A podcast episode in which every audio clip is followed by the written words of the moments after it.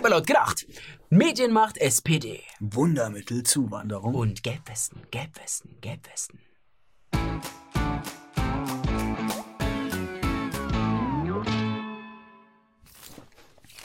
Die deutsche Wirtschaft steht vor dem Aus. Aber es liegt nicht an mangelnder Stromversorgung durch den Kohleausstieg. Oder an dem Ende unserer Autoindustrie durch das drohende Dieselverbot. Nein, am Ende war es der Fachkräftemangel, der die Wirtschaft zum Erliegen bringt. Ja, wer hätte das gedacht? Gestern noch die Diskussion um das bedingungslose Grundeinkommen, weil wir durch Digitalisierung bald alle arbeitslos werden. Und heute ist wieder alles beim Alten. Wir brauchen Fachkräfte. Und zwar unbedingt aus dem Ausland.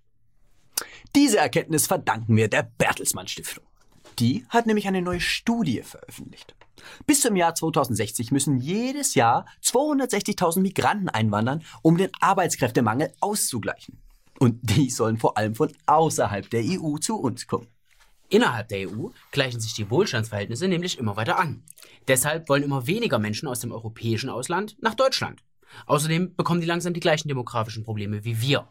Und, naja, viel zu holen gibt's in den anderen Staaten sowieso nicht mehr. Hm. Im Durchschnitt sollen also jährlich um die 150.000 Migranten aus dem nicht-europäischen Ausland nach Deutschland kommen und die Wirtschaft retten. Ja, und unsere Rente bezahlen. Ist klar. Ja, Freunde, das geht natürlich nicht so ganz ohne Schwierigkeiten, wie man an den letzten zwei Millionen Einwanderern gesehen hat. Doch darum soll laut Bertelsmann das Einwanderungsgesetz nun zügig verabschiedet und umgesetzt werden. Doch das Gesetz alleine reiche nicht aus. Es brauche außerdem eine entsprechende Willkommenskultur. Und die soll schon bei den Ämtern beginnen. Zum Beispiel, wenn es um die Anerkennung ausländischer Abschlüsse geht. Das ist oft eine Hürde. Denn meistens entsprechen die nicht dem bewährten dualen Ausbildungssystem und werden nicht anerkannt. Da müsse man doch mal bitteschön beide Augen zudrücken. Denn wichtig ist, dass Deutschland ein Land ist, das Vielfalt positiv sieht und offen für Menschen von außen ist. Wichtig ist auch, dass die Integration von Flüchtlingen in den Arbeitsmarkt verbessert und die einheimische Bevölkerung bei der Migration mitgenommen wird. Alternativen zur Einwanderung tauchen in der Studie übrigens nicht auf. Einwanderung scheint also in diesem Fall alternativlos zu sein. Währenddessen wandern immer mehr Deutsche, zumeist hochqualifiziert, ins Ausland ab, weil sie hier keine Arbeit mehr finden. Und 100.000 Kinder werden jedes Jahr ohne gesundheitliche Gründe abgetrieben. Aber es gibt auch Staaten, die diesen Weg nicht gehen können, weil sie bei Zuwanderung nicht so hoch im Kurs stehen. Ungarn zum Beispiel. Dort muss sich der Staat um die einheimische Bevölkerung kümmern und Rahmenbedingungen für eine zukunftsfähige Bevölkerungspolitik schaffen.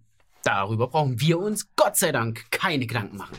Denn wir haben Zuwanderung. Auf die Ursache und die Lösung all unserer Probleme. Seit Jahren fällt es immer mehr Menschen auf. Und kaum jemand kann es auch noch bestreiten. Die Berichte in den verschiedenen Tageszeitungen sind allesamt identisch. Und das Einzige, was sie noch unterscheidet, ist der Lokalteil. Wenn es aber um bundesweite oder internationale Themen geht, gleicht ein Wert dem anderen. Überall das Gleiche. Der Grund dafür, viele Tageszeitungen produzieren ihre Berichte nicht mehr selbst. Hauseigene Reporter und Korrespondenten sind ein Auslaufmodell. Stattdessen werden die Berichte von außen zugeliefert. Fast jede Tageszeitung gehört zu einer größeren Verlagsgruppe. Und diese Verlagsgruppen haben jeweils eine Zentralredaktion, die die überregionalen Artikel produzieren.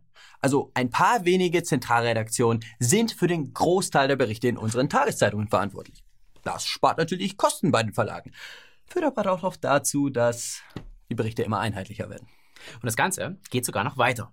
Jetzt werden sogar die Zentralredaktionen von mehreren Verlagen verbunden und die Berichterstattung damit weiter gleichgeschaltet.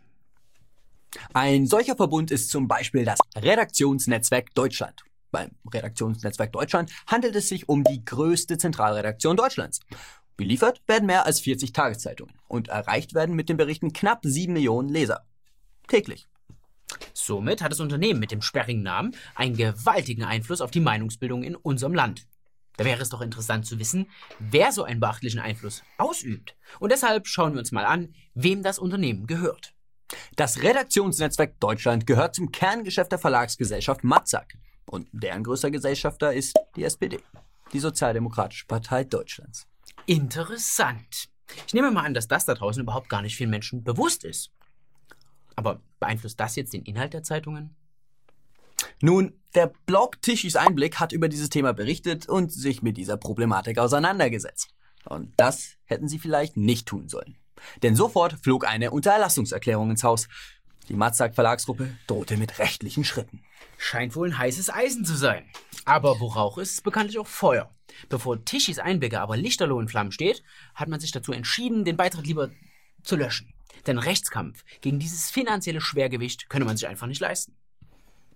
Naja, aber das so klug war, ich meine, damit erhält der Artikel doch noch viel mehr Aufmerksamkeit. Naja, die Damen und Herren von Matzak werden schon wissen, was sie machen. Und ich weiß, was ich mache. Mein Zeitungsabo kündigen. Da brauche ich eh kein Mensch. Du hast noch Zeitung? Ja, ich bin alt. Seit Monaten gehen die Gelbwesten auf die Straße und protestieren gegen das Regime Macron. Der französische Präsident hat sich durch seine besonders arrogante Art bei seinem Volk unbeliebt gemacht und den Bogen endgültig überspannt. Aber an Rücktritt denkt Macron noch lange nicht. Das Tischtuch ist zerrissen. Aber der Tisch steht noch fest auf seinen Beinen. Und so verhallen die Proteste ungehört. Was als Protest gegen die geplanten zusätzlichen Treibstoffabgaben angefangen hat, entwickelte sich schnell zu einem Flächenbrand. Denn das Frankreich, das in den Köpfen mancher Franzosen existiert, gibt es schon lange nicht mehr. Und so manchen wird es nun auch klar. Eine Botschaft, die im Élysée-Palast scheinbar nicht angekommen ist. Denn dort amüsiert man sich über den Pöbel, der sich auf der Straße versammelt und versucht, die Proteste einfach auszusitzen. Währenddessen nimmt die Zahl der Opfer auf der Seite der Demonstranten weiter zu.